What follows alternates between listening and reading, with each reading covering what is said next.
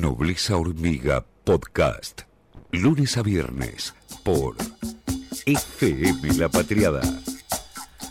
Lo quedó bien claro, me parece, ¿no? Que hubo espionaje ilegal durante el gobierno de Mauricio Macri. Quedó bien claro porque lo sabíamos, lo denunció eh, lo que ahora es el Frente de Todos en su momento, durante esta gestión también. La Comisión Bicameral de Seguimiento a los Organismos de Inteligencia que preside el diputado Leopoldo Moró lo investigó.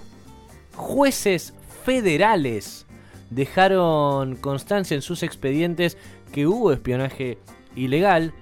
Y por si no le crees a ninguno de ellos, bueno, el Facundo Manes, el, el, legislador nacional de Juntos por el Cambio, en la, de la UCR en concreto, lo dijo en La Nación Más, la reacción que tuvieron los periodistas militan ultramilitantes macristas eh, te da una idea de que les tocó un nervio, ¿no? Este, la, la, confesión en realidad de que eh, su agrupación, su coalición, su alianza había hecho espionaje ilegal en contra de eh, los integrantes de esa misma alianza, ¿no?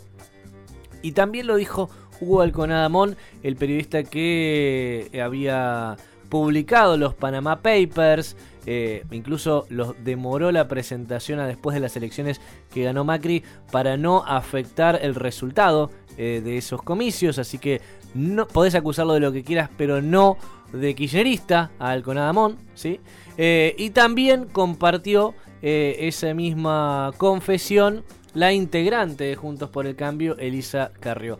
No sé qué más eh, puede llegar a esperar alguna persona escéptica, ¿no? Que, todavía sigue insistiendo en que no existió. Eh, las pruebas están bien claras en los expedientes judiciales, está en la Comisión Bicameral de Inteligencia, y si tampoco eh, lo, tenés acceso a eso, bueno, lo dijeron todos. Todo el mundo habló del espionaje ilegal que hizo Mauricio Macri de la mano de la AFI que puso ahí a, Carlos, a, a Gustavo Rivas y a Silvia Magdalani. ¿Para qué hicieron espionaje? Bueno, porque Mauricio Macri no quiere tener competencia dentro de su propio partido y para con el resto, para armarle causas. Cristina Fernández de Kirchner eh, está bajo el ataque de la guerra judicial hace ya muchos años eh, y la idea de trabajar en tándem entre espionaje ilegal y corporación judicial es esa, ¿no? Eh, buscarle el pelo al huevo y si no lo encontrás, creárselo o decir que hay uno. Eh, total, eh, después, ¿no? Eh, la corporación judicial se ocupa de mantenernos distraídos con ese supuesto pelo en el huevo durante 20 años, porque son capaces de mantener durante 20 años una persecución judicial ilegal sin ningún tipo de, de, ruborizarse siquiera, ¿no? Ahora, el presidente Alberto Fernández eso lo mencionó dentro del coloquio de ideas. Se diferenció de Mauricio Macri.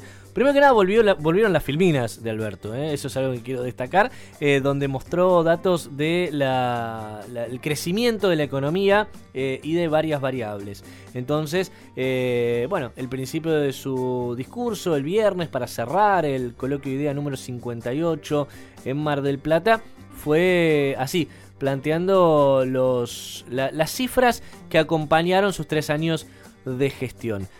En un principio, entonces, con un tono bastante de, docente, ¿no? Eh, para con los empresarios, eh, mil estuvieron durante todas las jornadas, en el último día varios se habían retirado ya antes, nadie se levantó del salón igual ni habló mientras estaba Alberto Fernández exponiendo, eh, pero en un momento ya cambió el tono y fue bastante más duro al preguntarles si alguien les pidió el 1% del patrimonio, alguien los mandó a espiar, alguien les mandó la AFIP. Así les preguntó el presidente Alberto Fernández y aclaró que la verdad que este es un enorme valor de la calidad institucional. Reprochándoles después por qué no tienen en cuenta todo esto. El tono de reproche, la verdad, me pareció de más, pero muy atinado, sin embargo, el haber resaltado todas estas diferencias. ¿Cuál es el gobierno que respeta la democracia, los límites y la institucionalidad? ¿Y cuál es el gobierno que se cree por encima de la ley, se cree por encima de la constitución? Y eso es algo que no, no, no queda bien diferenciado en el día a día. Por eso me pareció importante que Alberto Fernández lo diga. Fue con un eh, objetivo distinto al del equipo económico de Sergio Massa, que lo tenía bien claro. Eh, hablé con José Ignacio de Mendigura, el secretario de Industria, que lo que planteaba es que la primera fase del equipo de Sergio Massa es estabilizar la economía. La segunda, convencer a todos esos tipos eh, de que inviertan en Argentina. ¿No? Este, y todos esos tipos, me refiero a una cita textual de José Ignacio de Mendiguren, que se siente un par de ellos porque es un empresario industrial y siempre asistió a los coloquios de idea como participante cuando no como expositor, ¿no? Entonces, convencerlo de que la economía está bien y que inviertan para que aumenten las exportaciones y así eh, ingrese mayor cantidad de dólares. El de Alberto Fernández fue defender su gestión, demostrar que políticamente él sigue muy vivo. Eh, y diferenciarse entonces de esta forma, valórenme porque yo no los espié de forma ilegal como sí lo hizo Mauricio Macri. Ese fue el mensaje. Eh, y justamente, ¿no? Eh, el, valorar los límites de la democracia, valorar los límites de la institucionalidad, no es algo igual que caracterice mucho al empresariado argentino. Por eso me parece importante. Eh, Arba hizo una, una fiscalización y se dio cuenta, una fiscalización, ¿no? Este, que, corresponde a la regulación que tiene que hacer el organismo que dirige Cristian Girard en la provincia de Buenos Aires eh, sobre una muestra de siete hipermercados. Se fijó y se dio cuenta que estuvieron evadiendo ingresos brutos por mil millones de pesos por la venta de carne. Solamente siete, siete hipermercados, solamente por la venta de carne, evadieron en la provincia de Buenos Aires nada más mil millones de pesos.